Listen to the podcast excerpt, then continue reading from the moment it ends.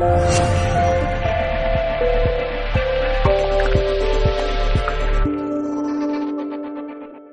de la comida, en, la diferenciación entre las, eh, entre las modificaciones, perturbaciones, turbulencias eh, emocionales y mentales.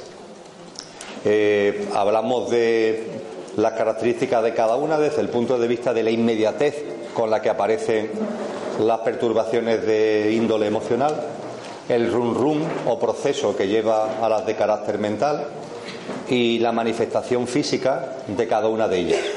Las emocionales en lo que eh, es la parte central del pecho, respiración, corazón, cómo bajan después a la parte del estómago y centino y el efecto, sin embargo, de las mentales en lo que es la cabeza, ya que el run run se produce ahí dentro, pues conlleva un aturdimiento y conlleva también incluso dolor de cabeza, eh, ese tipo de, perturbaciones. Y es también evidente que a veces las perturbaciones de tipo eh, mental, pues también implican después perturbaciones emocionales. Entonces, con ese mapa, ahora vamos a tratar cada una de ellas de forma diferente. Cuando podemos percibir en nosotros eh, las unas o las otras, cómo actuar, qué hacer. Empezamos por las emocionales. Y todo con, el objetivo de que vayan eh, aminorando su presencia en nuestra vida para ir avanzando en esa inhibición de las modificaciones mentales que constituyen la definición del yoga. Cuando hablamos de las emocionales, lo primero que os invitaría es a una reflexión sobre nuestro modo de vida, sobre nuestro estilo de vida, sobre nuestros comportamientos y nuestras conductas en nuestros hábitos cotidianos.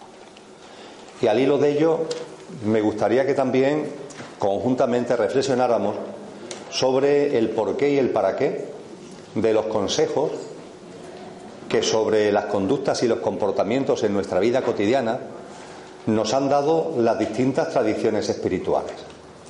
El porqué y el para qué de esos consejos. Cuando hago referencia a estos consejos, estoy haciendo mención, por ejemplo, a lo que en el ámbito del cristianismo se llaman los mandamientos, eh, que nos dicen que son diez y se cierran en dos. Y nos hablan de, por ejemplo, no matar, o no mentir, o no robar. Cuando cosas como estas las oímos actualmente, creo que coincidiremos eh, que muchos, o para muchos, este tipo de consejos nos echan un poquito para atrás. No tanto en sí porque el contenido nos eche para atrás, sino por el formato en el que se nos ha ido presentando. Más de una persona se sorprende a que yo haga referencia a los mandamientos, porque se percibe como un tema muy antiguo, muy, pasado ya de moda. Y si ahondamos al respecto, es fácil comprobar que eso se debe a que nos lo han presentado en un formato que nuestra dimensión álmica mmm, ya no acepta, que es el formato de la culpa, es el formato del pecado, es el formato de que como no hagas esto vas al infierno. Y este tipo de asuntos ya realmente nos empieza a sobrar. Lo mismo ha sido útil en otras encarnaciones, en otros momentos de nuestro proceso de transformación, pero actualmente estar ahí todavía en el tema del pecado, la culpa, esto hay que hacerlo porque si no vas al infierno y ese tipo de asuntos, eso ya no resuena con nosotros. Pero más allá de que esto sea así, la reflexión que quiero que hagamos es por qué ya no solamente el cristianismo, sino todas las tradiciones espirituales que tienen un cierto fundamento, nos dan este tipo de consejos, que son consejos de maneras de vivir, consejos de conductas, consejos de comportamiento. Por ejemplo, nos vamos al ámbito del budismo, y en el budismo no se hablan de mandamientos, pero sí se hablan de estos consejos de vida. Eh, se les suele llamar los paramitas. A los que esto suene a chino, yo no voy a entrar en ello, pero os invito a que lo veáis en internet. Los paramitas en el budismo tienen dos versiones, la versión de seis, seis paramitas, o la versión de diez, diez paramitas. No, no, por favor. Es que antes de que venga otro señor aquí a la sala, hay un SAF oscuro. Alguien tiene un coche, un SAF oscuro, que está en un vado y está diciendo el hombre que no puede sacar. Un SAP oscuro. ¿eh? SAP. ¿No? Por ahí está entrando una pareja, lo mismo le preguntamos de golpe, ¿vuestro es un sábado oscuro? ¿Sí? ¿Es, de la, ¿Es tuyo el SAP? No, un sapo oscuro que estamos buscando. Claro, pero no es de nadie de la sala. Ah, vale. Eh, com- compartía que os invito a que lo veáis en internet, eh, estos paramitas en su versión de 6 o en su versión de 10. Son también consejos de vida, forma de vivir, forma de afrontar la vida. Eh, en el ámbito del hinduismo, este tipo de consejos adquieren, a mi juicio, una especial intensidad y tienen un nombre muy curioso. En hinduismo se conocen como llama ni llama. Llama guion ni llama. Eh, lo de la ya con Y. Llama ni llama. Eh, llama son consejos que nos dan sobre cosas que de- deberíamos podar de nuestra vida. Comportamientos, conductas, emociones, pensamientos que deberíamos podar de nuestra vida. Y ni llama son comportamientos y conductas que deberíamos introducir en nuestra vida en caso de que no estén presentes. El telón de fondo del llama ni llama, de los paramitas, de los mandamientos, es el mismo. Insisto, consejos sobre conductas y comportamientos. Nos tendríamos que preguntar por qué en el ámbito del budismo, en el ámbito del hinduismo, en el ámbito del cristianismo, etcétera, etcétera, aparecen este tipo de cosas. Todo tiene que ver con eh, los mensajes, con las aportaciones de los instructores espirituales que han estado presentes en estas corrientes religiosas. Y yo creo que no hace falta ser un gran lince como para percibir que en estos instructores espirituales, en estas personas que han estado detrás de estas tradiciones espirituales, no hay nada que no sea amor. Y que por tanto el lío este del pecado, de la culpa, de que si no vas al infierno, esto no puede ser el motivo, esto no puede ser la razón. Tiene que haber otra cosa, tiene que tener otro sentido. Os invito, por tanto, a que nos quitemos de en medio el lío del pecado y de la carga y hagamos una reflexión más seria sobre el porqué de estos consejos. Cuando se reflexiona al respecto, creo que podemos llegar a dos conclusiones. Por un lado, en primer lugar, esta mañana hablábamos de la evolución en autoconciencia del alma y hablábamos de que cuando desencarnamos el alma integra las experiencias que le ayudan a nutrirse, a alimentarse para crecer, pero que claro, le valen aquella experiencia cuya frecuencia vibracional sintoniza con la sutilidad, la frecuencia vibracional alta que tiene nuestra alma. Y por tanto son experiencias de altruismo, de generosidad, de bondad, etcétera, las que realmente nuestra alma puede absorber y nutrirse de ellas. Pues bien, cuando hacemos referencia a estos consejos, a estas conductas, llama, paramitas, etcétera, lo primero que tenemos que ver es que vivir de la manera que estos consejos nos indican nos sirven para realizar experiencias, para tener vivencias, para tener experiencias acordes con la frecuencia vibracional del alma, acordes con el tipo de nutrientes que el alma necesita.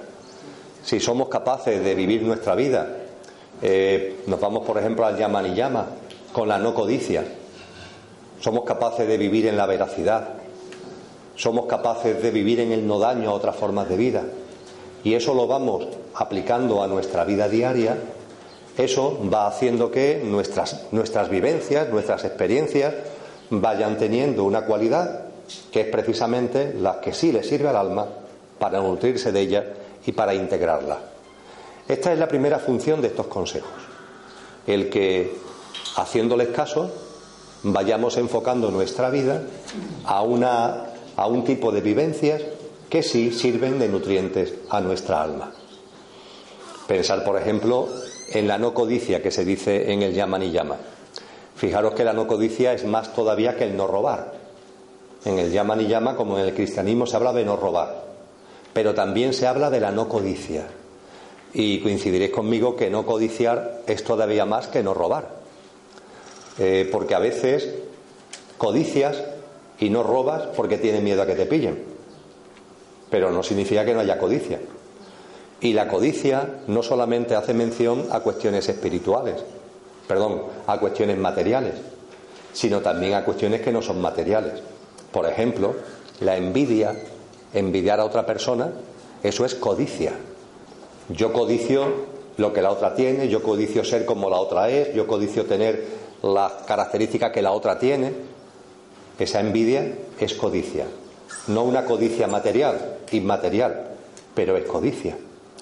Pues bien, si vamos apartando la codicia de nuestra vida, parece claro que eso nos ayudará a vivir de una manera que sintonizará más con lo que nuestra alma necesita para nutrirse de experiencias y de vivencias que puede integrar y que pueda asimilar. Igualmente os invito a que reflexionéis sobre la, veracidad, el no mentir. En cristianismo se habla de no mentirás, en el hinduismo se habla de la veracidad. No mentir, compórtate con veracidad. Eh, si analizamos la sociedad en la que estamos, este consejo de la veracidad a bote pronto nos parece prácticamente imposible de cumplir.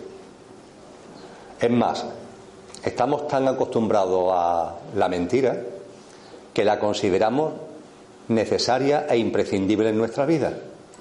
E incluso hemos llegado a entender que la mentira es hasta de buena educación, porque hay cosas que no podemos decir. Y si alguien me pregunta, alguien que hace un tiempo que no veo, me pregunta, ¿qué tal? ¿Cómo me ves? y yo lo veo fatal, ¿qué hago? ¿Qué voy a hacer? Le tengo que decir, pues te veo muy bien, aunque lo que esté viendo es que está muy mal. Pero eso es una mentira de educación, una mentira educada, es una mentira, entre comillas, que tiene bondad, llegamos a pensar. Y es cierto que de esta forma la mentira está instalada en nuestra vida. Y sobre todo en cosas, entre comillas, pequeñitas, nos consideramos como muy libres para mentir. La mentira sobre la edad,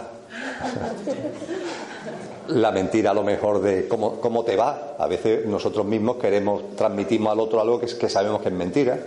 Te va mal, pero ¿cómo, le voy a decir que me va mal? No lo veo desde hace muchos años, pues bueno, le digo que, que sí, pues las cosas están bien, no sé qué, no sé cuánto. Y sabemos que es mentira. Cuando no practicamos la veracidad, tenemos que percibir que eso tiene un coste inmenso para nosotros. Diré, Emilio, pero estamos hablando a lo mejor de, falta de veracidad, pero para cosas tontas. Da igual. Aquí estamos hablando de que somos buscadores, que queremos encontrar la verdad, decíamos ayer por la tarde. ¿Y tú cómo vas a encontrar la verdad? ¿Qué verdad es a la que puedes acceder si tú mismo estás mintiendo? Es un imposible. Es matemáticamente imposible que tú accedas a la verdad si en tu vida no la aplicas y te consideras libre y legitimado para mentir, aunque sea sobre cosas, entre comillas, pequeñas. La verdad, además, a la hora de aplicarla, como hemos perdido la costumbre, no nos damos cuenta que la verdad no es decir lo que piensas así a bote pronto. Eso no es la verdad, eso no es practicar la verdad. Porque la verdad lleva una cualidad que es la impecabilidad en las palabras. La impecabilidad en las palabras. Que cada palabra que salga de nuestra boca sea veraz. Pero esa veracidad va a la impecabilidad, es decir, que su frecuencia vibracional sea alta, que sea una frecuencia vibracional de bondad, que sea una frecuencia vibracional de amor, esto tiene mucho que ver también con la intuición, perdón, con la intención. Y también nos lleva a reflexionar acerca de la importancia del silencio. Me explico mejor.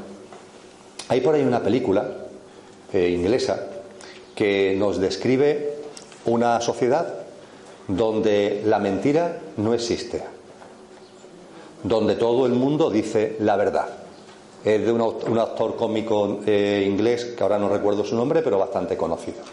Y en esa sociedad nadie miente. Sin embargo, siendo así, es una sociedad muy infeliz. Practican la veracidad, pero es muy infeliz la sociedad. ¿Por qué? Porque practicando la veracidad no son impecables con sus palabras. Lanzan lo primero que se le viene a la cabeza, como practican la veracidad, lo primero que se le viene a la cabeza, te lo lanzan. Pero eso no es practicar la veracidad. Yo diría que eso es practicar la, insensatez. Porque hay muchas cosas que se nos vienen a la cabeza y no tenemos por qué lanzar fuera. En primer lugar, porque a mí me lo decían mis padres, Emilio cuenta hasta 10.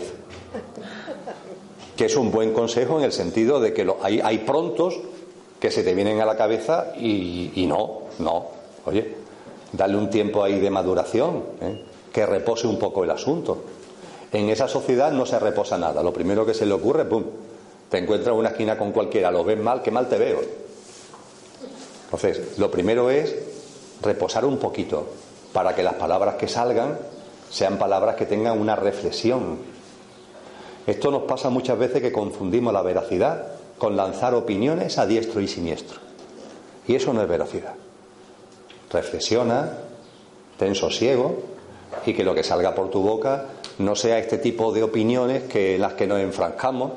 ¿Quién no ha estado en conversaciones de estas, sobre todo cuando hablamos de temas de política, que no sé?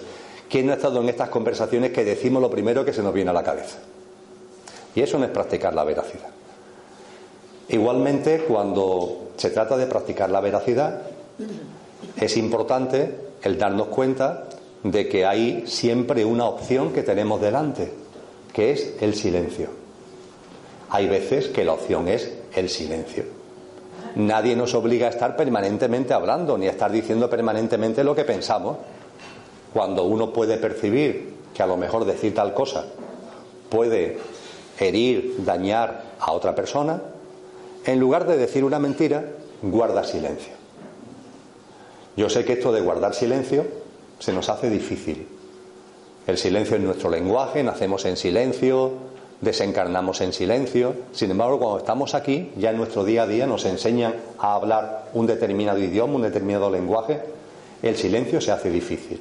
Pero recordar que para practicar la veracidad, además de que no consiste en lanzar opiniones así que se te van viniendo a la cabeza a diestro y siniestro, también hay una opción muy importante que es el silencio. Y por supuesto, ya que estamos en Andalucía, que yo creo que hay un cierto arte al respecto, hay un maravilloso arte, que es el arte de decir las cosas de un modo que aun diciéndolas sea menos hiriente. Y aquí en Andalucía hay, una, hay un cierto arte más desarrollado que en otros sitios. El otro día me contaban un chiste que, que pone muy bien de manifiesto esto, ¿no? Y es un chico que le dice a una chica, oye, ¿te gustaría que saliéramos juntos?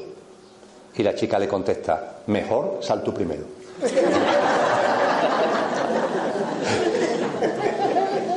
Muy bien. Perfecto.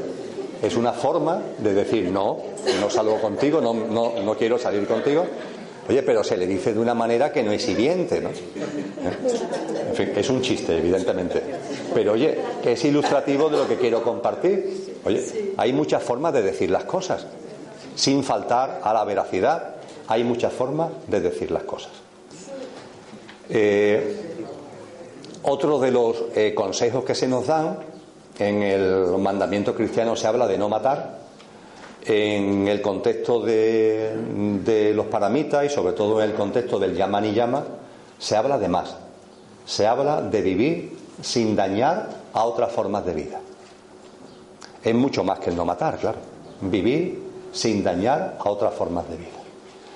Esto abre dentro de nosotros un campo enormemente intenso que afecta a nuestra manera de vivir, a nuestra manera de comportarnos, a nuestras conductas, que incide en ámbitos como por ejemplo la alimentación. Nos tenemos que alimentar dañando a otras formas de vida. Y esto nos lleva a hablar de vegetarianismo, porque en tantas corrientes espirituales el vegetarianismo es un consejo y una práctica absoluta. Por cierto, lo era en el cristianismo inicial. Los primeros cristianos, durante los primeros siglos del cristianismo, eran vegetarianos. De hecho, la forma de identificar cuando empezó el cristianismo a oficializarse, a ser religión de Estado, hubo una parte importante de cristianos que esto no lo aceptaron y fueron perseguidos, como ya venían siendo desde antes, y la forma de identificar a un cristiano verdadero de uno que no lo fuera precisamente porque se le invitaba a comer carne. Y si se negaba a comer carne, ponía de manifiesto que era cristiano. Y entonces pues se le perseguía, se le encarcelaba, etc. Cuando hablamos de alimentación y de no daño, hay personas que comparten conmigo, bueno Emilio, pero una planta, una lechuga, pongamos por caso, una alcachofa, pongamos por caso, también es un ser vivo. Efectivamente, un, ternero o un cerdito es un ser vivo, pero las plantas, en el vegetarianismo, el alimento que se toma también está vivo. Hombre, hay una diferencia importante.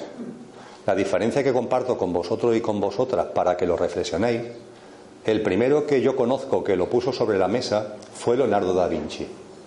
Leonardo da Vinci, en una de sus obras, llega a decir literalmente, literalmente, es algo textual, que llegará el día en el que el asesinato de un animal sea considerado igual que el asesinato de un ser humano.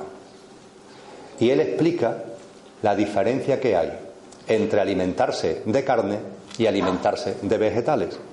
Y lo explica haciendo referencia a que un mineral y un vegetal no tienen el sistema nervioso desarrollado y por tanto su mundo emocional no conoce el placer y el dolor de la forma que lo conocemos los humanos. Un vegetal no tiene sistema nervioso desarrollado, un mineral mucho menos, con lo que al no tener el sistema nervioso y el sistema emocional desarrollado, la capacidad que tiene de sentir placer y de dolor es mínima. En cambio, un animal, dice Leonardo, sí tiene el sistema nervioso desarrollado. La diferencia entre un sistema nervioso y emocional desarrollado o no está en el hecho, dice Leonardo, de que la forma de vida de la que estemos hablando se mueva o no se mueva. Un mineral no se mueve. Las piedras no tienen patas, no andan, están quietas. Los vegetales, un árbol, una lechuga, le pasa igual. No tienen capacidad de moverse, están quietos. Sin embargo, cuando la vida se desarrolla y llega al ámbito animal, el animal como el ser humano sí nos movemos. Y al movernos, al desplazarnos, necesitamos una mayor protección hacia el entorno. Porque, dicho coloquialmente, asumimos más riesgos. Al movernos, asumimos más riesgos. El árbol está quieto, la lechuga está quieta. Un animal como nosotros se mueve. Y al movernos necesitamos desarrollamos, de ahí el desarrollo del mundo emocional y del sistema nervioso, desarrollamos un mecanismo que nos alerte ante los riesgos que pueda haber en el entorno. Y eso aparece en el animal y lo tenemos los seres humanos, pero también lo tiene el animal, con lo, con lo que el animal tiene capacidad, igual que nosotros, de sentir placer y de sentir dolor. A partir de ahí, nosotros, vosotros y yo somos los hermanos mayores en este planeta. Los seres humanos somos los hermanos mayores. Y como hermanos mayores deberíamos estar muy atentos precisamente a no dañar a nuestros hermanos menores, especialmente a aquellos hermanos menores que tienen una sensibilidad similar a la nuestra y que tienen esa capacidad de sentir placer y de sentir dolor. Hoy día, como posiblemente sepáis, el hecho de que los seres humanos no alimentemos de carne, o muchos seres humanos alimentan de carne, ha puesto en marcha auténticos campos de concentración tenemos delante nuestra una circunstancia, y es que somos 7.500 millones de seres humanos. A principios del siglo XX éramos 1.200. Durante el siglo XX la población se, multiplicó casi por seis. Y aunque el ritmo de crecimiento ha minorado, seguimos aumentando mucho la población. Vamos derecho a los 8.000 millones y durante, se calcula que en torno al 2060, 2070, estaremos aquí casi 10.000 millones de seres humanos. Y claro, el número, aunque la responsabilidad individual sea la misma, pero el número incrementa el impacto de nuestros comportamientos. No es lo mismo mil millones de seres humanos comiendo carne que diez mil millones de seres humanos comiendo carne. La necesidad de carne aumenta de una forma tremenda. Eh, hoy día, en esos campos de concentración, en los que a los animales los metemos recién nacidos, al ternerito se los quitamos a su mamá, lo metemos en unos cubículos donde le damos tratamiento de hormonas, productos de laboratorio, para que crezcan, para que engorden lo antes posible, con la finalidad de que de matarlos de forma salvaje, porque la matanza de animales en los mataderos es salvaje. Si tenéis dudas, eh, ver ese vídeo tan maravilloso del Les Beatles de Paul McCartney, que tiene como título, está en YouTube, lo podéis encontrar perfectamente, que tiene como título, si las paredes de los mataderos fueran de cristal, nadie comería carne porque dentro se hacen auténticas tropelías. Pero eso para colmo no es sino el punto final de un proceso de tratamiento con productos de laboratorio y hormonas que tiene el animal toda su vida para que finalmente nos lo ofrezcan en bandejas muy bonitas y nos digan que es una carne que necesitamos, que necesitamos para nuestra salud, porque tiene unos nutrientes, unas vitaminas que solo están en la carne. Lo cual es una falacia, lo cual es mentira, es una gran mentira de la industria alimentaria y el que es una mentira también lo tenéis a vuestra disposición de una forma abundantísima ya en ese gran mundo que, es Internet. Los nutrientes verdaderos no pueden estar en una carne muerta, porque es cadáver. Nadie en su sano juicio puede pensar que la carne de un cadáver, que para colmo ha sido maltratado durante toda su vida antes de morir, te va a servir para algo. Cien mil millones de animales están en campo de concentración anualmente matamos a 54.000 millones de animales, todos los años. Y cuando hablo de esto, finalmente, hay gente que me dice, normalmente no se habla en público, pero sí me lo dicen después. Dice, mira Emilio, lo que has estado hablando de no hacer daño a los animales, me parece muy bien, pero te quiero hacer una pregunta, ¿por qué no hablas de el hambre de los niños, del hambre de, de lo mal que lo pasan los niños, de los niños que se mueren de hambre, de la mortalidad infantil tan enorme que hay en el planeta, ¿no? ¿Por qué no hablas de eso? Y efectivamente, es tremendo. Son tremendas las hambrunas, son tremendas las epidemias, y es tremendo la cantidad de niños que cotidianamente mueren de hambre en el planeta. Pero una cosa no quita la otra. Es decir, que tomemos conciencia de que estamos en una sociedad que está provocando la muerte de seres inocentes como niños de una forma masiva por las injusticias y el absoluto la, acumulación de riqueza en muy pocas manos, eso no quita que nos demos cuenta que también estamos realizando un enorme daño a los animales. ¿Cuál es la característica fundamental de un niño? La inocencia. La inocencia. Cuando oímos noticias, cuando tenemos información acerca del daño a niños, eso es tremendo, ¿verdad? Porque quien haga daño a un niño, a esa inocencia, yo diría que pone de manifiesto que tiene ahí elementos en, su trasfondo de psicopatía, porque vamos, dañar a la inocencia, dañar a un niño, ya es el colmo. ¿no? Bueno, pues daros cuenta que esa misma inocencia es la que tienen los animales, la misma. Si tenéis animales en vuestro entorno, si tenéis mascotas, podréis percibir la inocencia absoluta que tienen estos seres. Es la misma que tienen, que tienen los niños.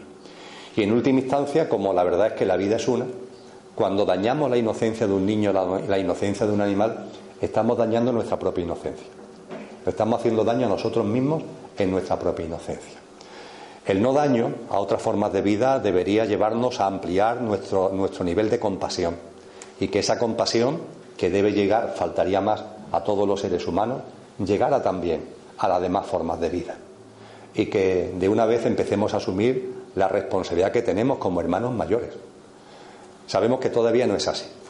Posiblemente porque la evolución en conciencia de la humanidad no ha llegado a este punto. Todavía no hay, quizá no hay una masa crítica suficiente para ello. Porque la realidad es que hacemos mucho daño al planeta. La realidad es que hacemos mucho daño a la naturaleza. Y la realidad es que hacemos mucho daño a muchas formas de vida. La no codicia, la práctica de la veracidad, el no dañar a otros seres vivos, eso permite que vayamos viviendo de una manera que se ajusta a lo que nuestra alma requiere para que las experiencias y vivencias que desarrollemos, por su cualidad vibracional, le sirvan a ella de nutriente, le sirvan a ella para crecer en autoconsciencia. Este es el objetivo primero, diría de alguna manera, de estos consejos que más allá del formato de pecado y demás que nos han dado, que eso lo dejamos atrás, pero ese es el trasfondo, uno de los trasfondos fundamentales de estos consejos.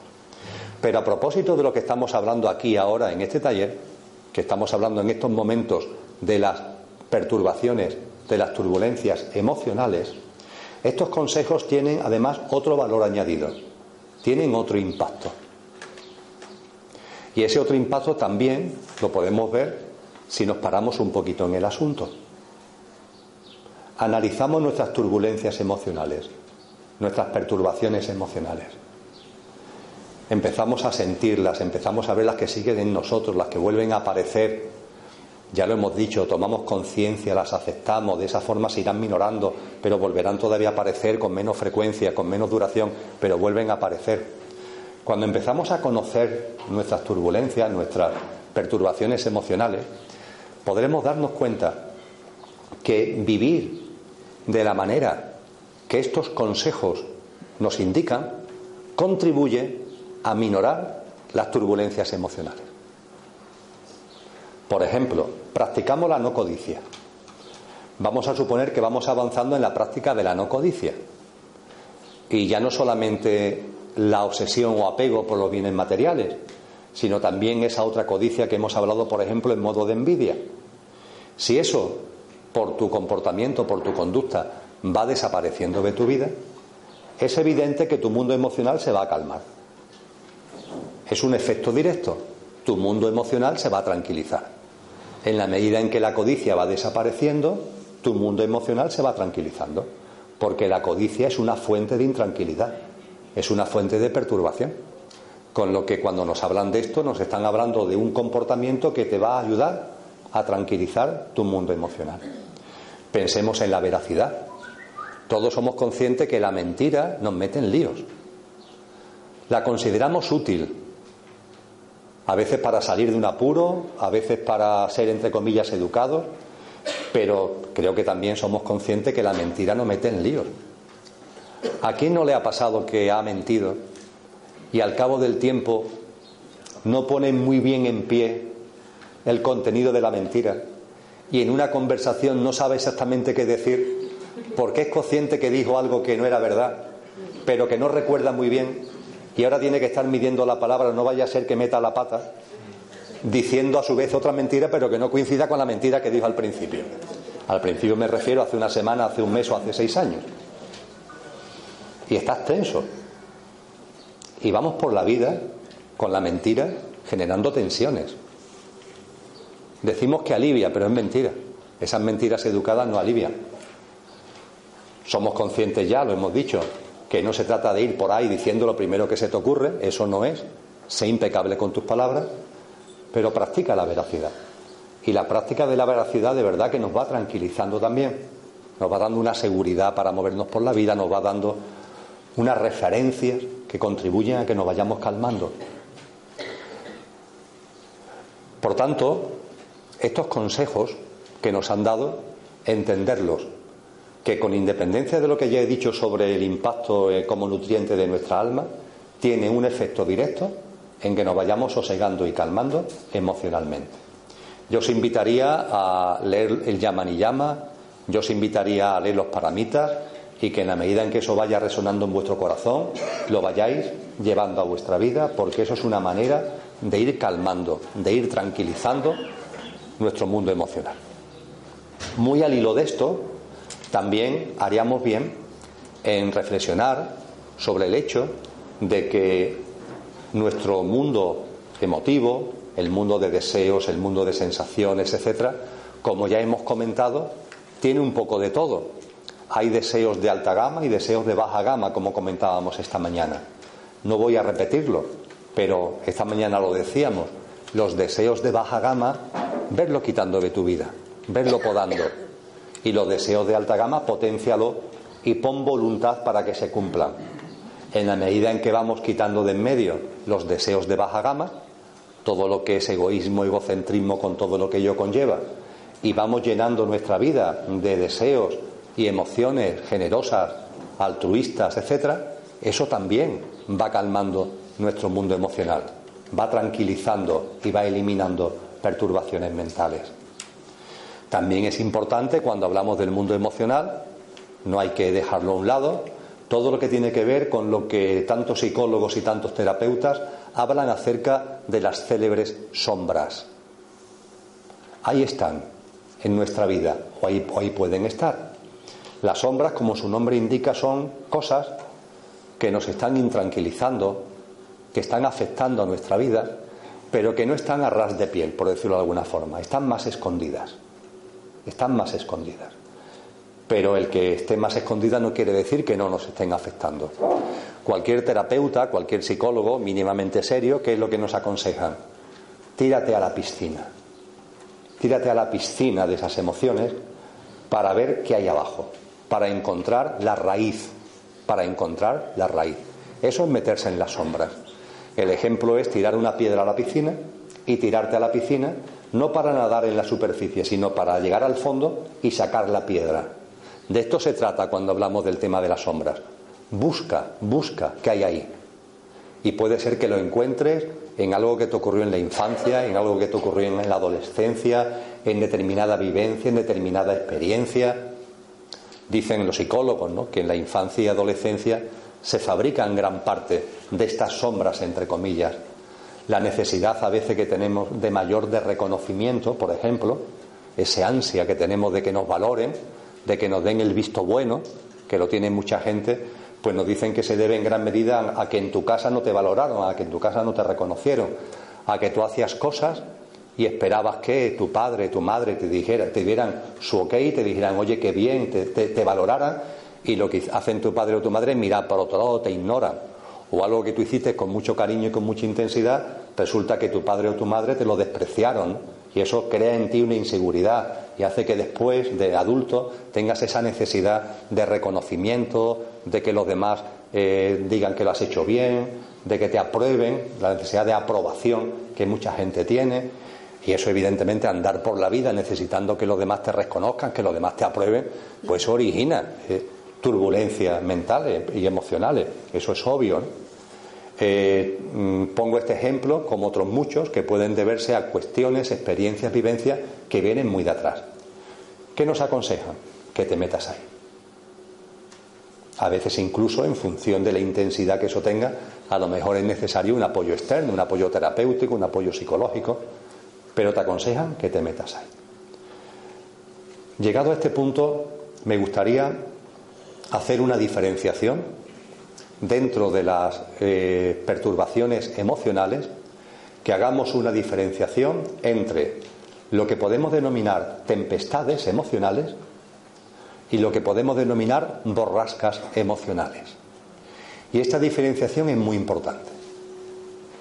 Eh, creo que con el símil, con las palabras que he utilizado, se entiende.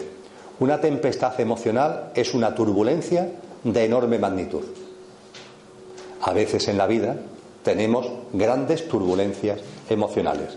A eso es lo que a partir de estos momentos yo voy a llamar una tempestad, un terremoto. Hay ocasiones donde la turbulencia emocional no tiene ese nivel tan tremendo. Es fuerte, tiene intensidad, pero no es tan tremendo. A eso es lo que vamos a llamar borrasca.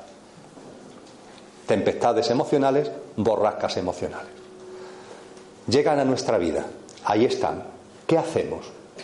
Pues bien, lo que comparto con vosotros es que el tratamiento que tenemos que dar a las tempestades y a las borrascas es distinto, es diferente. Vamos a empezar por las tempestades, ¿vale? Que ojalá nunca llegue a nuestra vida ninguna de ellas, pero llegan casi sin darnos cuenta. Una tempestad, un terremoto, un huracán emocional Obviamente, para que sea una tempestad, tiene que ser ocasionado por algo muy gordo. Por ejemplo, una enfermedad propia o de un ser querido, el fallecimiento de un ser querido, una enfermedad por supuesto dura, una enfermedad de un ser querido, son ejemplos de lo que puede provocarnos esa tempestad. A lo mejor una ruptura una ruptura de pareja, tensa, truculenta, conflictiva, a lo mejor una situación económica que viene en nuestra vida y que nos deja totalmente fuera de sitio. Son ejemplos de, lo, de factores, de circunstancias que pueden provocarnos tempestades. Para avanzar en ella, voy a utilizar de, las distintas posibilidades de cosas que pueden llegar a la vida de una persona que originan una tempestad emocional, voy a utilizar la que creo que es la más difícil.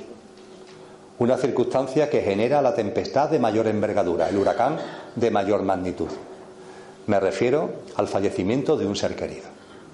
Y en concreto voy a utilizar el ejemplo de eh, una persona, en concreto de una madre, que fallece su hijo. Posiblemente estemos hablando de uno de los supuestos más tremendos y que generan sin duda ninguna tempestad emocional de mayor envergadura.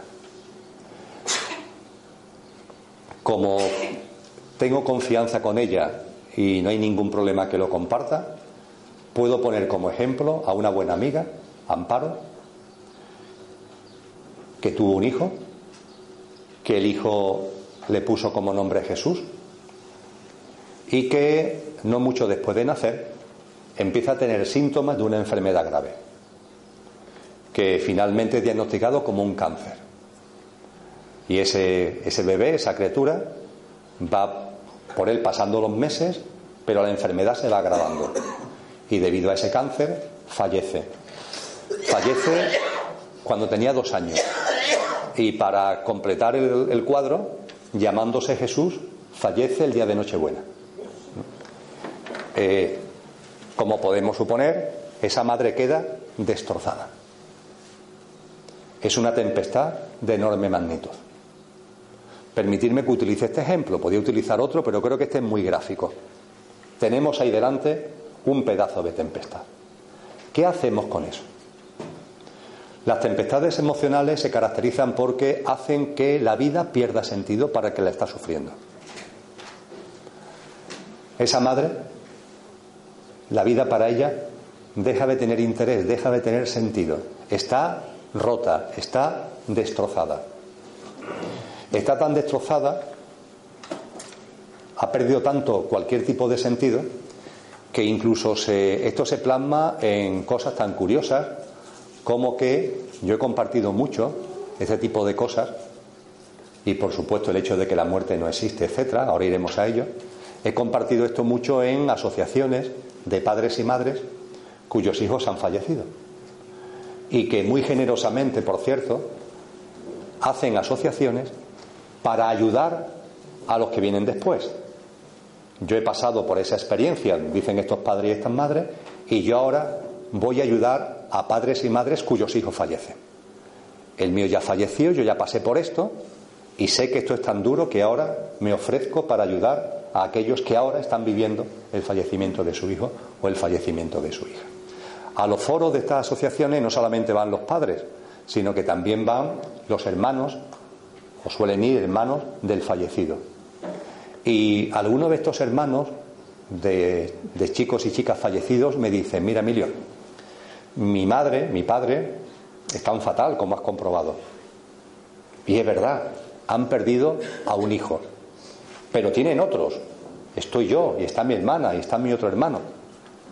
Nosotros, sin embargo, hemos perdido a nuestro hermano, pero también hemos perdido a nuestra madre y a, a nuestra madre y a nuestro padre, porque para ellos ya no existimos.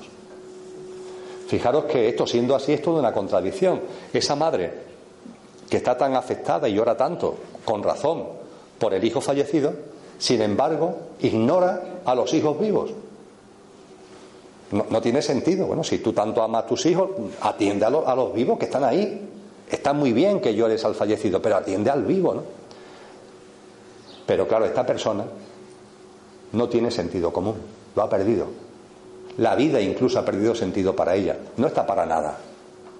Y por tanto, este tipo de cosas que suenan muy lógicas cuando tú no estás en ninguna turbulencia de este tipo, sin embargo, cuando lo estás viviendo, es que no estás para nada es una reflexión y una señal de hasta dónde puede llegar los contrasentidos que se pueden dar en este tipo de vivencias. Lo cierto es que ahí las personas están destrozadas y están totalmente abducidas por lo que están viviendo. Yo a esa persona, por ejemplo, que está ahí metida en ese lío, ¿qué le puedo decir? Si yo a esa persona le digo que la muerte no existe, que es la verdad, que le digo que la muerte es un imposible, que es la verdad, que comparto con ella que la muerte es un fantasma de la imaginación humana, que es la verdad, pero es que esa mamá no me escucha, porque está en una especie de ruido, la turbulencia emocional la tiene metida en un torbellino que cualquier cosa que le diga, dicho de forma coloquial, le entra por un oído y le sale por otro. No está para nada. Cuando tenemos, y es a lo que voy finalmente, cuando estamos ante una tempestad emocional, si la vivimos nosotros o la viven personas cercanas a nosotros, lo único que podemos hacer es poner los medios para que la tempestad minore su intensidad. Poner los medios para que la tempestad minore su intensidad. Siguiendo con el símil de la tempestad y la borrasca, lo único que podemos hacer es poner los medios para que la tempestad minore su intensidad y se convierta en una borrasca.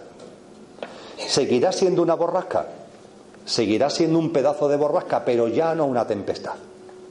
Eso es lo único que podemos hacer en las tempestades, intentar que minore su intensidad. Y para esto es verdad que en muchas ocasiones se necesita apoyo externo. El apoyo de este tipo de asociaciones, por ejemplo, a las que he hecho referencia, el apoyo terapéutico, el apoyo psicológico, el apoyo de expertos que te ayuden a en tu proceso de duelo, y el duelo no solamente se da en el fallecimiento físico, también se da en la ruptura de parejas, etcétera, que en el proceso de duelo te ayuden, te ayuden para que poco a poco la tempestad se convierta en borrasca. No se puede hacer otra cosa. Ahí hay un tremendo consenso. Vamos ahora a la borrasca. Bien porque es una borrasca que ha venido de lo que antes fue una tempestad, o bien porque ya de principio fue una borrasca. Cosas que llegan a nuestra vida, que no son tempestades, pero que sí tienen una turbulencia emocional de menor nivel, pero intenso, que llamamos borrasca. ¿Qué hacemos con las borrascas emocionales? Ahí sí comparto que no hay consenso. Pero yo voy a compartir con vosotros lo que, no porque yo sea experto al respecto, ni porque sea terapeuta, ni porque me dedique a esto, sino lo que puedo compartir en razón de lo que he indagado, de lo que he investigado, de lo que he estudiado y de lo que he podido ver por la experiencia de mucha gente que se ha ido acercando a mí. Lo que puedo compartir es que cuando estamos ante una borrasca, lo que tenemos que hacer es aceptarla y seguir, como decimos en Andalucía, seguir para adelante. Hay una borrasca en tu vida, pues aprieta los dientes y sigue para adelante. Hay quien dice que no, que de la misma forma que la tempestad se puede minorar en borrasca, la borrasca también se puede actuar sobre ella para que se diluya. Yo puedo compartir que mi experiencia es que esto no es así.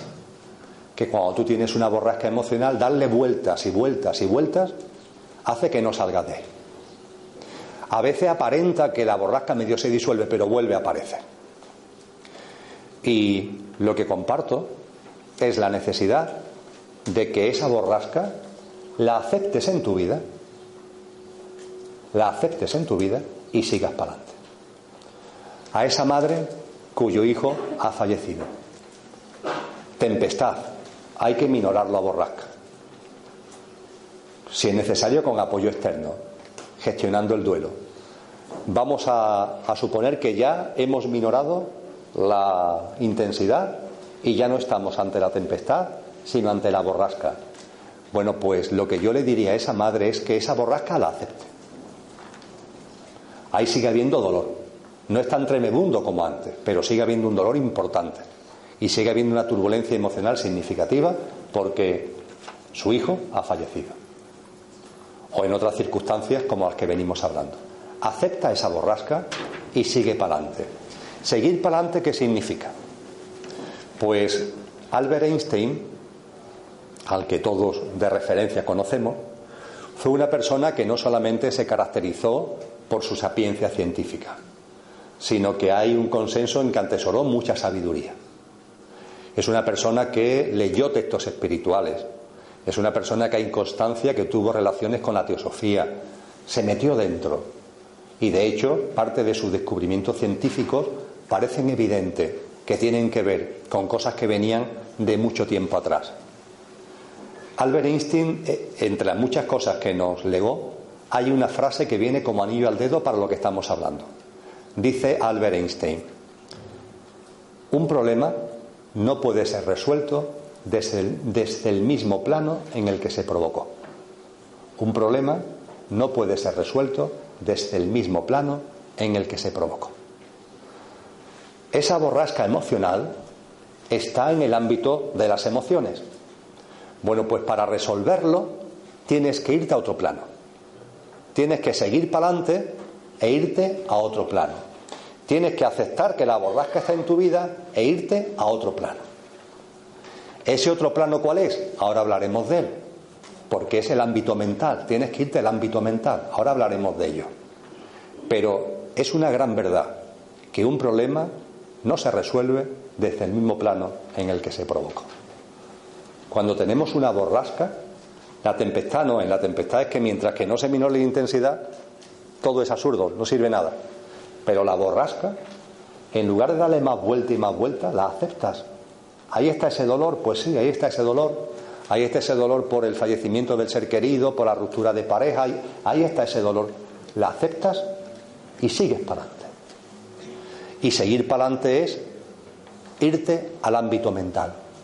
Y en el ámbito mental hacer cosas, de las que hablaremos ahora, que te van a servir para, pasado un tiempo, de la manera que también vamos a ver, eliminar y disolver esa borrasca pero será desde el plano mental, no desde el plano emocional. Así que me vais a permitir que ahora dejemos el plano emocional, nos vayamos al mental y a esa madre que tiene ahí la borrasca, la borrasca, dicho gráficamente, la dejemos metida en un cajón. Y vamos a seguir para. Dejamos la borrasca en un cajón y seguimos para adelante. Y nos vamos al ámbito de la mente, nos vamos al ámbito mental.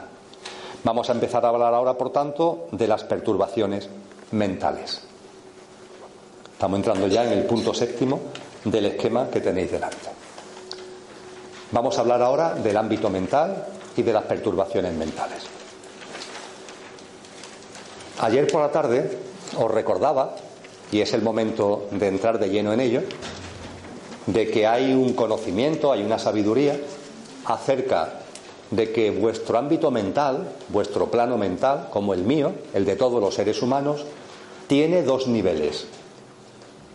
El nivel que se conoce como nivel mental inferior y el nivel que se conoce como nivel mental superior. Hay algunos psicólogos que al nivel mental inferior lo llaman mente concreta y al nivel mental superior lo llaman mente abstracta. La capacidad mental es la característica por antonomasia del ser humano. Tenemos muchas características, pero nuestro elemento realmente diferenciador es el plano mental. No el emocional, porque los animales, lo decía antes y lo subrayo ahora otra vez, tienen un sistema emocional muy desarrollado también la gran diferencia es que vosotros y yo estamos encarnados en una forma de vida que llamamos ser humano, que tiene un cerebro complejo, que es todo un logro de la evolución. Y ese cerebro complejo genera un plano mental, un ámbito mental que tiene dos niveles, el inferior y el superior. Esto se ha sabido desde siempre. Comentaba que no iba a utilizarlo mucho, pero algunas palabras sánscritas sí las voy a utilizar para que pongamos de manifiesto lo antiguo que es todo esto. En sánscrito hay un término que es manas. Manas significa pensador y pensamiento. Y en sánscrito se diferencia entre el manas inferior y el manas superior. Es decir, entre el nivel inferior de la mente o mente concreta y el nivel superior de la mente o mente abstracta. Fijaros lo hermoso que es esto desde el punto de vista de que en ese lenguaje, en esa lengua, que es muy anterior al latín, tiene miles de años, a la característica fundamental del ser humano, que es el pensamiento, el pensar, se le llame manas. Aunque tiene tantísimo tiempo, eso todavía está presente en nuestro lenguaje. Fijaros, manas, pensador, pensamiento, la cualidad nuestra. Por eso, precisamente, en castellano actual, a los humanos nos llamamos humanos, que viene de manas, que viene de manas. Porque un humano, como vosotros y como yo, esa es nuestra característica distintiva, manas, el que pensamos, que somos pensadores, que tenemos un nivel mental desarrollado. Es curioso porque en inglés, aquello tampoco hace falta saber mucho inglés, por cierto, en inglés hombre es man, M-A-N, que también viene de mana. Mujer, que es woman, es la W-O, que viene de vientre y se pone junto con man, y se construye la palabra mujer, también a través de mana. En alemán, hombre es igual que en inglés, pero con dos Ns, man, que también viene de manas. Es decir, las lenguas modernas, sin saberlo casi, mantienen la esencia cuando se habla de nuestra forma de vida, de la especie de vida que somos, de que manas, el pensamiento, es nuestra característica fundamental. Y nuestra característica mental es tan tremenda que tenemos dos grandes niveles, el nivel inferior y el nivel superior, la mente concreta y la mente abstracta. Compartíamos ayer por la tarde que la mente concreta sirve para las cuestiones cotidianas de nuestra vida, para todo lo que tiene que ver con nuestro día a día. Y la mente abstracta es la que nos permite plantearnos las cuestiones trascendentes, las cuestiones que no son de el día a día, sino que tienen que ver con las verdades de la vida. Ahora iremos entrando en ello. Vamos a seguir un orden. Vamos a hablar primero de la mente concreta y vamos a hablar de la mente abstracta. Empezamos por la mente concreta primero porque es la inferior y sobre todo y fundamentalmente porque las perturbaciones mentales se dan en la mente concreta. Es ahí donde se dan. Todo ese mundo de perturbación, de turbulencia mental que nos puede incluso originar aturdimiento, embotellamiento mental, dolor de cabeza, eso se mueve en el ámbito de la mente concreta. Vamos a hablar, por tanto, unos minutos de la mente concreta y después iremos a la mente abstracta. Por cierto, cuando hablemos de la mente concreta y de la mente abstracta, más adelante volveremos otra vez a la borrasca emocional, ¿eh?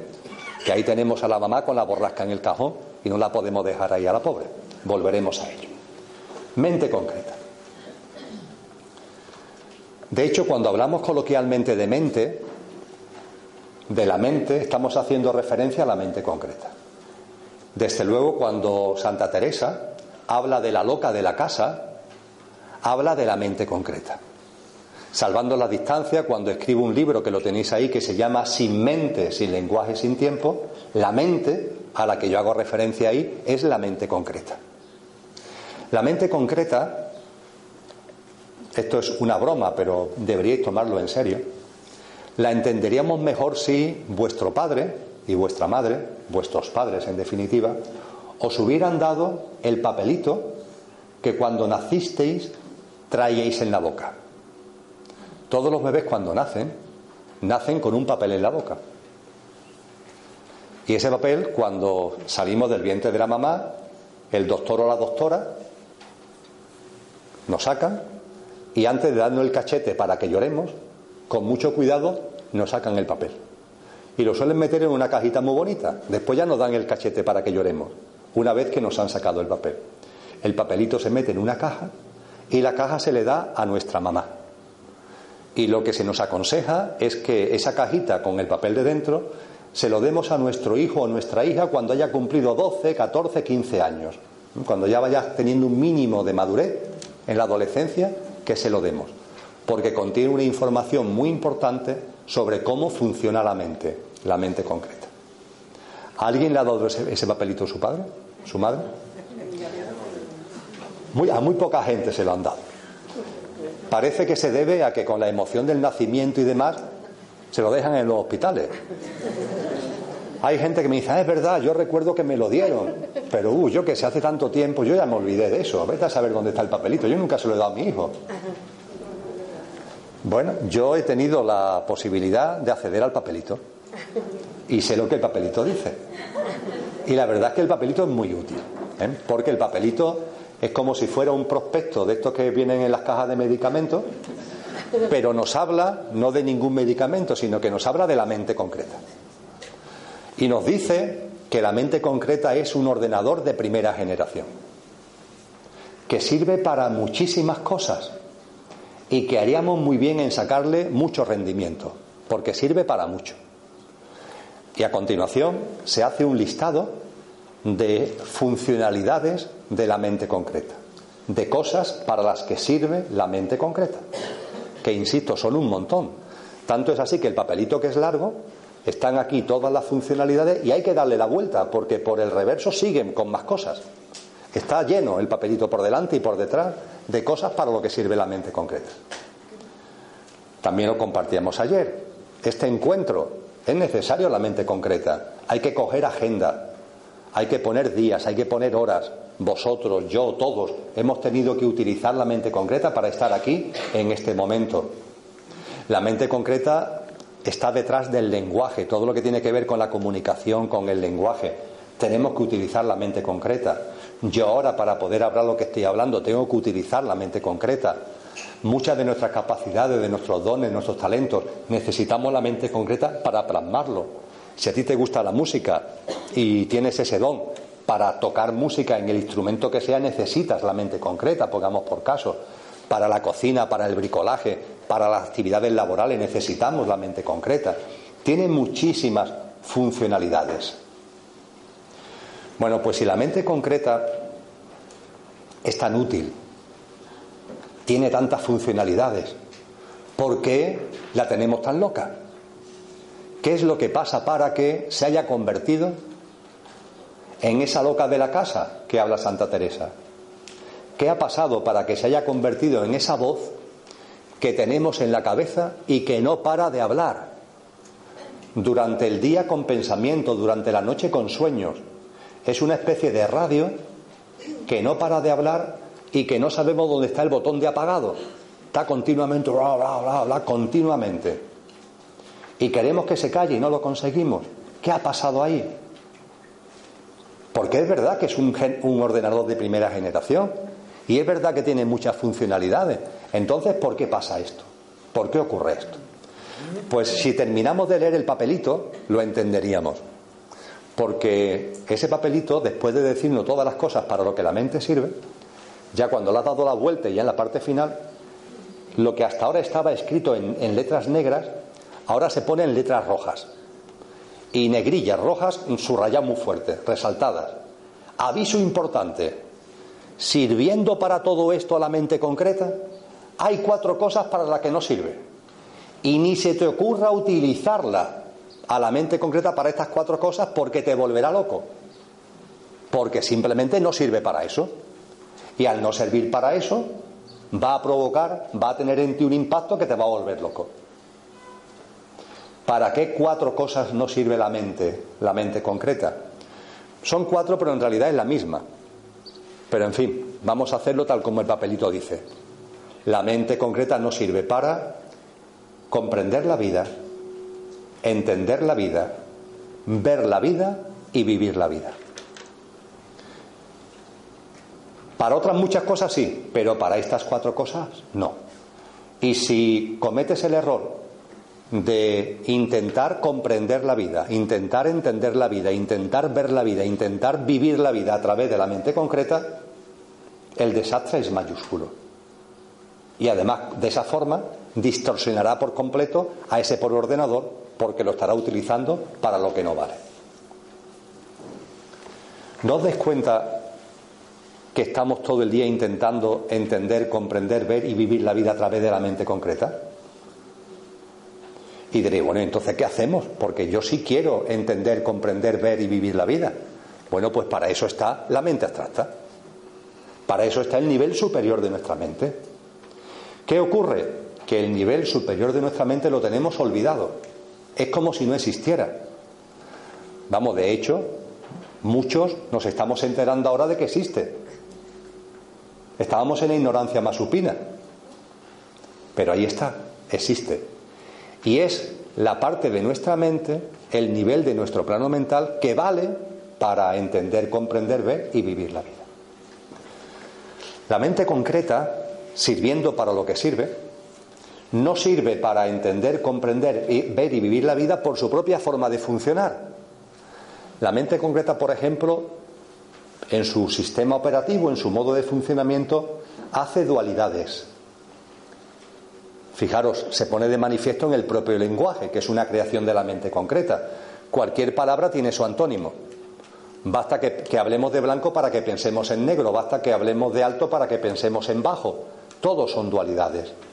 La mente concreta, recordar la diferencia entre conciencia y mente que hacíamos esta mañana y que hacíamos ayer, y recordábamos esta mañana, la mente concreta trocea el espejo roto, rompe, divide. Es su forma de funcionar, es su forma de acercarse a la realidad. Y esto es útil para muchas cosas, pero claro, fracasa, es un naufragio absoluto cuando intentemos acercarnos a las verdades de la vida a través de ella. La mente concreta todo lo ve torcido cuando le preguntamos sobre la vida. Cualquier cuestión que le planteemos a la mente concreta que tenga que ver con entender, comprender, ver y vivir la vida, la respuesta de la mente concreta va a ser siempre la misma. Algo está mal. Siempre. La ventaja es que eso es mentira. Que nada está mal. También hablaremos de ello más adelante. Todo está en su sitio. Pero cuando intentamos ver la vida a través de la mente concreta, la mente concreta las cosas las ve torcidas. Y me gusta compartir, porque es un símil que creo que es muy ilustrativo, de que este vaso, vamos a suponer que de cristal, yo lo lleno de agua. Y una vez que está lleno de agua, este bolígrafo, que como veis está derecho, no está torcido, si lo meto dentro del vaso, ¿qué es lo que sucede? Que se tuerce. Lo saco y vuelve a estar derecho. Lo introduzco y vuelve a torcerse lo saco, vuelve a estar derecho. ¿Esto qué es? ¿Un truco de magia? ¿Que consigo que el lápiz esté derecho, torcido? No, la realidad cuál es? Que el bolígrafo siempre está derecho. Está derecho fuera y está derecho dentro. ¿Por qué cuando lo introducimos en el vaso de cristal con agua lo vemos torcido? Un efecto óptico. Hay un refractario de ángulos del cristal y del agua y eso provoca la percepción de que se ha torcido. Pero es mentira, no está torcido. Exactamente igual le pasa a la mente cuando le preguntamos o preguntamos a la vida, a ella sobre la vida, para entenderla, para comprenderla. Que la ve torcida, pero de verdad, la vida no está torcida. Es simplemente un efecto de mente, un efecto de mente. Creer que la vida está torcida, creer que en la vida las cosas están mal, es un efecto de mente de utilizar la mente concreta para lo que, la pobre no sirve. La mente concreta no ve y nosotros nos empeñamos en ver la vida a través de la mente concreta. Y es obvio que la mente concreta no ve. ¿Qué hace la mente concreta? Piensa. Es tan obvio. La mente no ve, la mente piensa. Piensa acerca de las cosas que tiene delante no ve, piensa. Y cuando utilizamos la mente concreta para ver, realmente no estamos viendo, estamos pensando acerca de. No es una provocación, es una realidad. Me gusta decir, y nosotros llevamos ya ahora juntos, ¿eh? ¿Me habéis visto? Porque puede ser que todavía no me hayáis visto que desde que estamos aquí sentados lo que estéis haciendo sea pensar acerca mía, pensar acerca de. Fijaros, pensar acerca de significa que a la cosa o a la persona que tenemos delante la utilizamos de pantalla sobre la que proyectar nuestros pensamientos. Nuestros pensamientos, nuestros sistemas de creencias, los programas informáticos que la sociedad, la familia, los medios de comunicación, etcétera, meten en nuestra cabeza. Y todo eso lo proyectamos sobre los objetos y sobre las personas que tenemos alrededor. Y no las vemos, pensamos acerca de, utilizándolo, repito, de pantalla sobre la que proyectar nuestras ideas mentales. Lo hemos compartido en algún momento. Miramos una flor, miramos una rosa. Posiblemente rosas las hayamos tenido delante muchas veces en nuestra vida. La pregunta que nos tendríamos que hacer es si alguna vez las hemos visto. Porque lo más probable es que lo que hayamos hecho sea pensar acerca de, pensar acerca de las rosas. Si una rosa la vemos hermosa, no la estamos viendo. Porque el verla hermosa significa que estamos proyectando sobre ella un sistema de creencia que nos hace verla hermosa. De la misma forma que un cardo borriquero, si lo vemos feo, no lo estamos viendo. Estamos proyectando sobre él un sistema de creencia que nos lleva a pensar que es feo. Esto da lugar a un juego muy bonito, que es darle la vuelta a las cosas. Como es un sistema de creencias, vamos a jugar a darle la vuelta al sistema de creencias. Y entonces, venga, vamos a autoconvencernos para darle la vuelta al sistema de creencias. Y en lugar de pensar que la rosa es hermosa, la rosa es fea.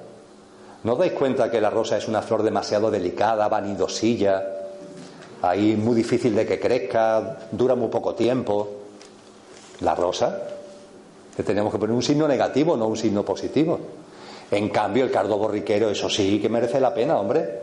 Surge en cualquier lado, es resistente, quien de verdad nos habla de la naturaleza es el cardo borriquero, no esa vanidosa de la rosa.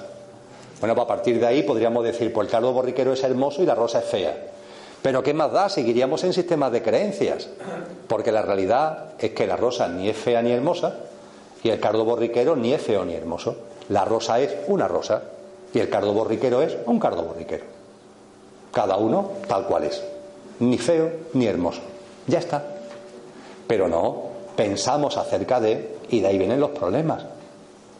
Esto lo hacemos también con las personas. Me gusta poner este ejemplo. Ahí yo no la veo, pero ahí hay una puerta que vosotros sí veis. Vamos a suponer que esa puerta está un poquito más para allá para que yo también la vea, ¿vale? Y esto es un bar. Y yo estoy aquí con unos amigos, con unos amigos y unas amigas. Estamos tomando unas cervezas. En un momento concreto, uno de nuestros amigos coge el WhatsApp, dice, mira, hace un rato, perdón, coge el móvil y nos dice, mira, hace un rato le he enviado un WhatsApp a una amiga mía que no conocéis, pero que vive aquí muy cerca. Y le he dicho que estábamos en este bar por si le apetecía acercarse. Y me acaba de responder que sí.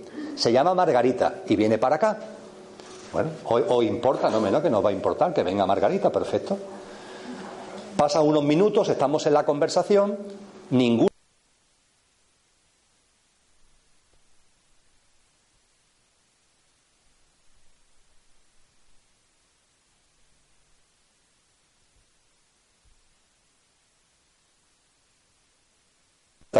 abierto y Margarita viene para nosotros. La puerta está ahí. La mesa en la que estamos nosotros está aquí. ¿Cuánto hay? ¿Cinco metros? ¿Siete metros? ¿Qué sucede en esos siete metros?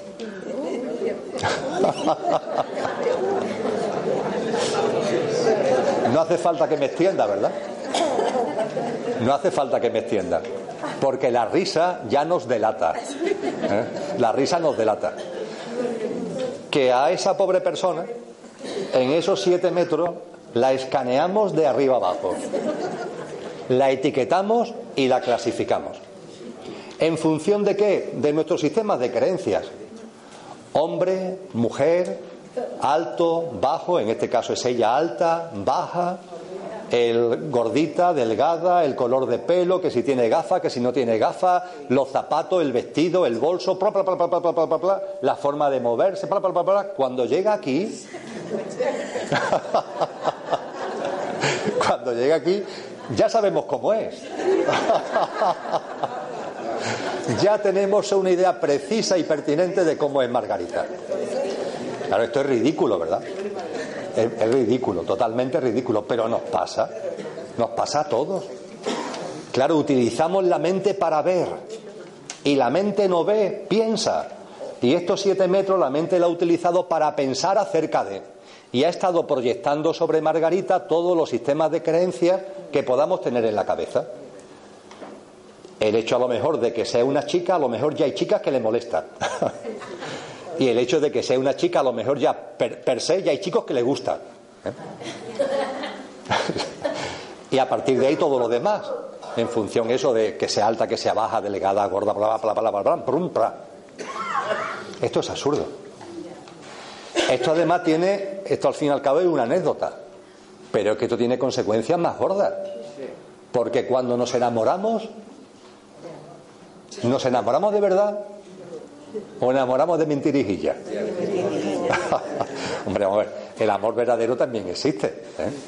Pero es verdad que en muchas ocasiones ¿eh? vamos a utilizar el formato de pareja convencional, chico-chica. Podríamos utilizar la pareja chica-chica o la, o la pareja chico-chica, chico-chico, perdón. Pero yo, yo voy a utilizar el convencional, chico-chica. Muchas veces en las parejas donde se ha producido el enamoramiento, muchas veces no hay dos, ni tres, como en las películas. Hay cuatro. Cuatro. El, el lío es mayúsculo, porque hay cuatro.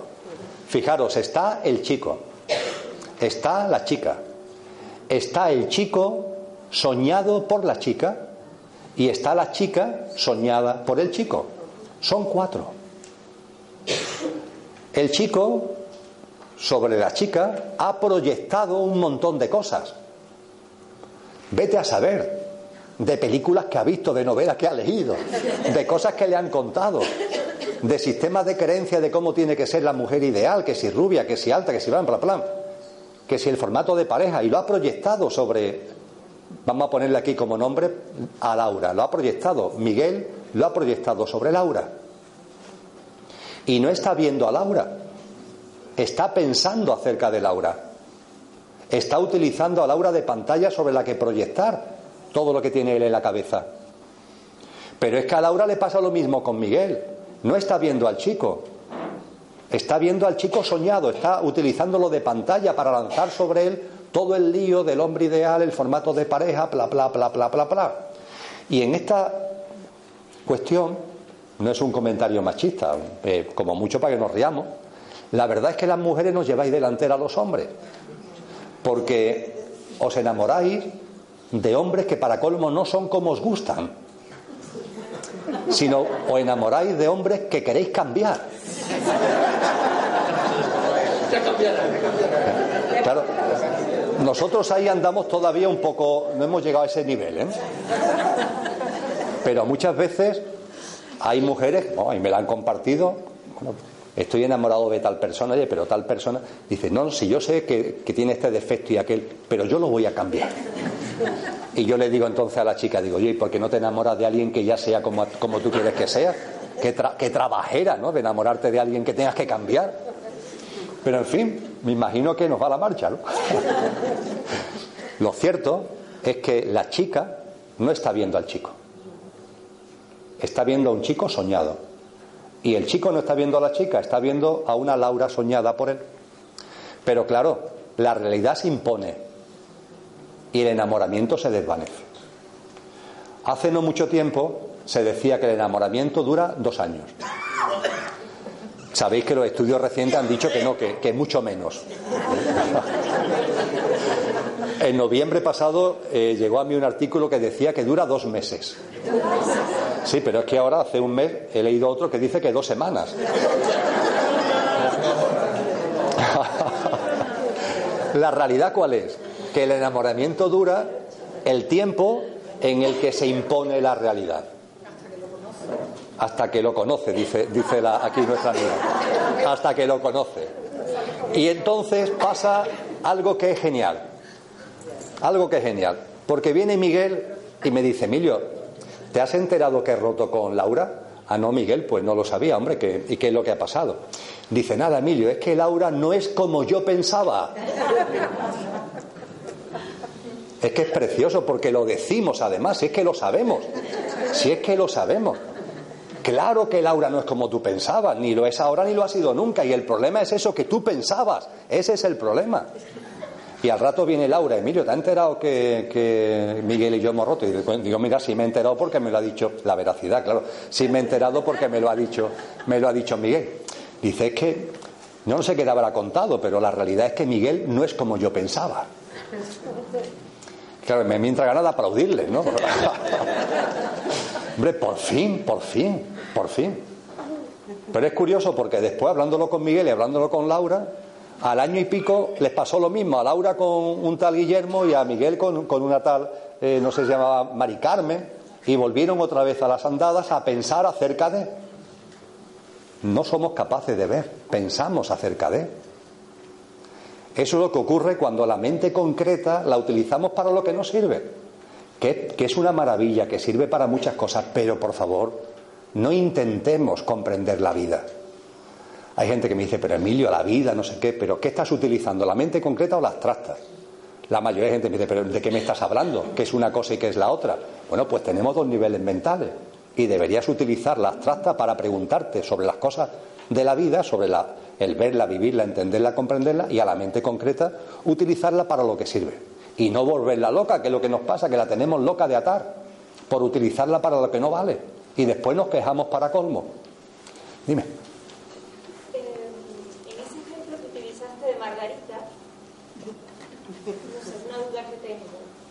Ya cuando no ves a Margarita pensando que es baja, alta o rubia, pero hay una sensibilidad que te hace a lo mejor percibir, no sé, su estado emocional o algo de ella, como una vibración o algo, incluso sería difícil de, ponerle palabras, eso sería entonces intuición, o, o, también estamos proyectando algo de nosotros ahí. Pregunto. Muy bien. También lo vamos a abordar, ¿eh? pero ha surgido ahora y perfecto de que, de que lo tratemos, por lo menos lo empecemos ya a apuntar. Los seres humanos vibramos, todos. Cada uno tiene su propia vibración. Cada ser humano está en su nivel de autoconsciencia, en su estado de conciencia. Y el estado de conciencia conlleva una frecuencia vibracional. Y eso lo percibimos. Nos cuesta a veces más trabajo percibir el nuestro que el percibir el de la gente del entorno. Y es verdad que hay muchas ocasiones que no se trata de un pensamiento, no es eso, es algo que te lleva a sentirte, no hablo de temas sexuales ni de enamoramiento, estamos hablando de otras cosas, una especie de atracción hacia una persona y en otros casos una especie de rechazo hacia esa persona. Cuando sentimos a veces una especie de rechazo hacia una persona, decimos, bueno, pero si esta persona, ¿qué me ha hecho esta persona a mí? Como si de hecho no la conozco. Es alguien a lo mejor que se ha sentado tuya en el autobús. ¿Qué es lo que siento? Sientes eso. No porque la otra sea mejor ni peor, sino porque su frecuencia vibracional y la tuya no tienen sintonía. Ya está. Por supuesto que cuando de esto nos vamos dando cuenta, está en nuestra mano primero el percibirlo. Percibir todo lo que se está moviendo en una persona. Lo que ocurre es que esta percepción se desarrolla cuando no hay juicio. Mientras que haya juicio, esta percepción está bloqueada. Se bloquea por el juicio. En el momento en el que no hay juicio, si no hubiera juicio en nuestra vida, nos sorprenderíamos todo lo que veríamos, y no sería a través de la mente concreta, todo lo que veríamos de las otras personas. Lo que ocurre es que utilizamos la mente concreta, la tapamos con nuestro sistema de creencias y no la vemos. Si lográramos ver a la gente, veríamos muchas cosas de las personas, sin juicio. Percibiríamos el estado emocional de esa persona, percibiríamos el estado mental de esa persona. Esa persona que se sienta al lado tuya del autobús, que no conoce de nada, percibiríamos. Seríamos capaces de escuchar su rum rum, esto no significa que leamos sus pensamientos, pero sí sentiríamos el rum, rum, rum, el zumbido en el que está. Porque se ha sentado al lado tuya. Y esa persona sí que ni te ha visto siquiera. Porque está en su mundo, con sus problemas, con sus preocupaciones. Ahí está, rum, rum, rum. Y tú puedes oírlo, puedes percibirlo. Y podemos hacer una cosa, una cosa bellísima, que es que a esa persona que tú la estás viendo ahí, con sus turbulencias, con nosotros, cada uno que somos amor en lo que somos, en nuestra, en nuestra esencia divina, darle toneladas de amor el tiempo que está en lo nuestra. Los cinco minutos hasta que se baje en la, en la siguiente parada, toneladas de amor. La podemos dar a diestro y siniestro si somos el amor que tenemos es infinito, no se gasta. Y esa persona lo va a recibir. Y cuando se baje del autobús no tendrá ni idea del por qué, pero va a bajarse con un estado de ánimo distinto del que se subió. Y eso se debe a la energía de amor que tú le has enviado. Ciertamente después esa persona seguirá su día a día y esa influencia que has tenido de mandarle una energía de amor se irá, entre comillas, diluyendo. Pero ese efecto, esa persona lo ha vivido. Nunca sabrá por qué, pero lo ha vivido. El bajarse con un estado de ánimo, con una calma, con un sosiego, con un optimismo distinto al que se subió. Eh, San Juan de la Cruz tiene un verso que es precioso, que está referido a la divinidad. Pero la divinidad tenéis que tener en cuenta que la tenemos todos. Ese verso es el que dice, o el que tiene como expresión fundamental, mil gracias derramando. Mil gracias derramando pasó por estos sotos con presura. Y dice San Juan de la Cruz, mil gracias derramando pasó por estos sotos con presura. Y solo mirándolos los dejó prendados de su hermosura. Literalmente no es así, pero es lo que indica. Solo al mirarlo lo deja prendado de su hermosura. Esa es nuestra capacidad, la tenemos todos, de ir mil gracias derramando, porque la tenemos infinita. Pero estamos tan en nuestro mundo, egoico, egocéntrico, que no lo hacemos. Y podríamos ir así por la vida, mil gracias derramando continuamente. Ana y al fondo. Ana. Eh, yo he tenido alguna. Habla alto, todo alto que En trabajo he tenido que tener contacto con una persona y yo he sentido rechazo a esa persona, pues a lo mejor por eso mismo, porque a lo mejor mi vibración no. o la suya entre ellos no. no. Yo he notado ese rechazo, a lo mejor sin haberla conocido todavía o sin haberle conocido. Y yo me he sentido mal, porque digo yo, si yo no la conozco, si no hemos tenido contacto. Y yo he intentado en esos casos incluso acercarme a esa persona y, cambiar esa vibración. Y yo no sé si a lo mejor eso sí se... Aunque hay una vibración en principio de rechazo, cuando tú te persona, intentas contactar con esa persona, mm. puedes cambiar esa vibración, ¿no? ¿O no? ¿O no? Sí, sí. Pues, cuando, cuando hablamos de un hecho que yo creo que es comprobable, y es que los seres humanos vibramos, cada uno en nuestra frecuencia vibracional, ni mejor ni peor, cada uno la suya, y que hay frecuencias vibracionales que tienen sintonía y frecuencias vibracionales que tienen disintonía, esto no implica ni que te acerques al que tiene sintonías con él, ni que rechaces al que no tiene sintonía con él. Eso ya es otro tema. Yo hago referencia a que se percibe. Ahora a partir de ahí tú puedes decir, mira, pues un compañero o una compañera de trabajo, y aunque yo perciba que hay una desintonía, yo voy a acercarme y voy a ver si de alguna manera ¿eh? puedo generar unos, unos puentes, puedo tender unas manos que haga que podamos convivir sobre todo cuando nos tenemos que ver en un ámbito laboral, pongamos por caso, ¿no? Perfecto, perfecto. Es decir, después esto, que cada uno lo gestione de corazón como estime oportuno. Tampoco tenemos que ir por la vida intentando que aquellas personas con las que sentimos un desgaste, por así decir, una desintonía, forzosamente que haya una sintonía.